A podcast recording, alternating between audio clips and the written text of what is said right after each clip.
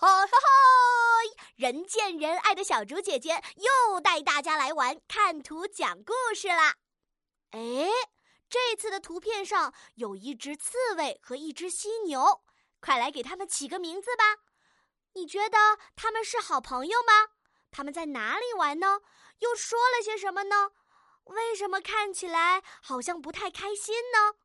那个红气球是谁的呢？它好像飞走了，这可怎么办呀？聪明的小朋友们，你们准备好了吗？可以先暂停播放，然后根据图片的内容来留言区给小猪姐姐讲个故事吧。小猪姐姐会挑出讲得好的故事来加精展示，让更多小朋友听到你的故事哦。大家加油！